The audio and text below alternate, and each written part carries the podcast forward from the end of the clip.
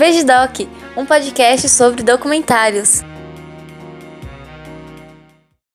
Olá, ouvintes do Veja Doc, aqui é o Bergs do podcast Com Fábulas, muito prazer, tudo bom com vocês? Bom, recebi um convite aí para fazer uma indicação de documentário e eu vou indicar um documentário praticamente obrigatório para quem é fã de uma boa música, para quem gosta de saber sobre produção musical, independente do seu gosto musical. Se você gosta de vários estilos de música, melhor ainda. E eu vou indicar lá da Netflix um documentário sobre a vida e obra do mestre Quincy Jones.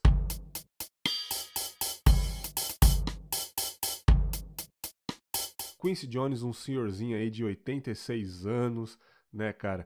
Quase 70, quase 7 décadas de atuação marcante na história da música. Olha que incrível. Ele começou com 14 anos, né? Já tocando trompete em bandas de jazz, apaixonado por jazz, né, cara? Ele praticamente não tinha uma figura paterna, materna quando era moleque. A mãe dele é, tinha problemas, né, cara, psicológicos. Então ele era um cara abandonado nas ruas, mas mesmo assim a paixão pela música não fez ele abandonar o sonho.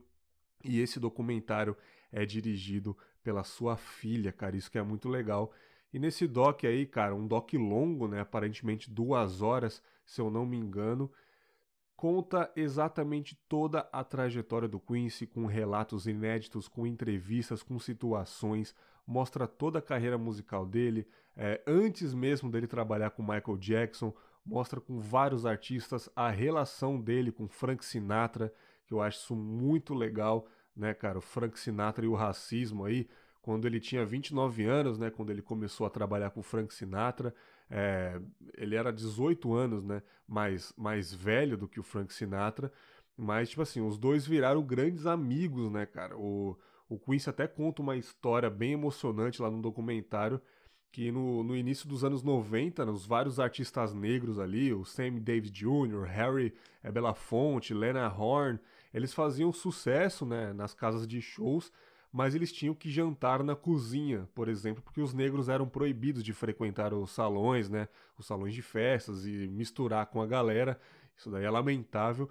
E o Frank Sinatra soube, soube disso, né? Ele ameaçou não trabalhar mais na cidade, nos cassinos, né? Se continuassem essa segregação. E a situação rapidamente melhorou, porque Frank Sinatra era um dos maiores artistas daquela época, né? Eles tiveram uma amizade muito grande, mostra momentos em que o Quincy Jones desmaiou e quase morreu no palco lá quando ele foi apresentar uma premiação.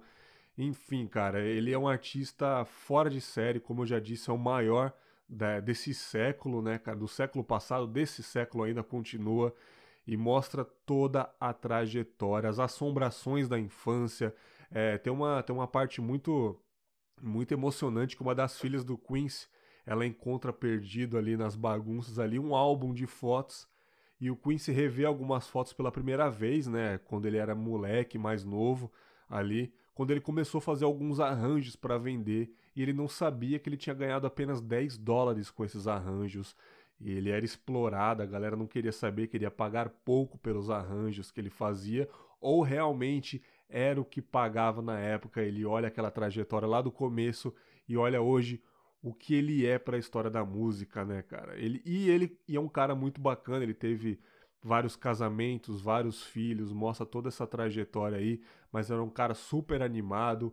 Eu acho isso sensacional saber a vida e obra de artistas, principalmente desse cara que colaborou muito para a história da música. Eu recomendo demais para vocês esse documentário, enfatizando mais uma vez aqui, se você é fã de música, música pop, hip hop, pop music, assista o documentário chamado Quincy só jogar Quincy na Netflix aí, rapidinho, que vocês conseguem achar. Vale a pena tirar umas duas horinhas do seu final de semana. Abra uma cervejinha, pega sua pipoca e venha desfrutar, venha saber toda a trajetória do mestre Quincy Jones.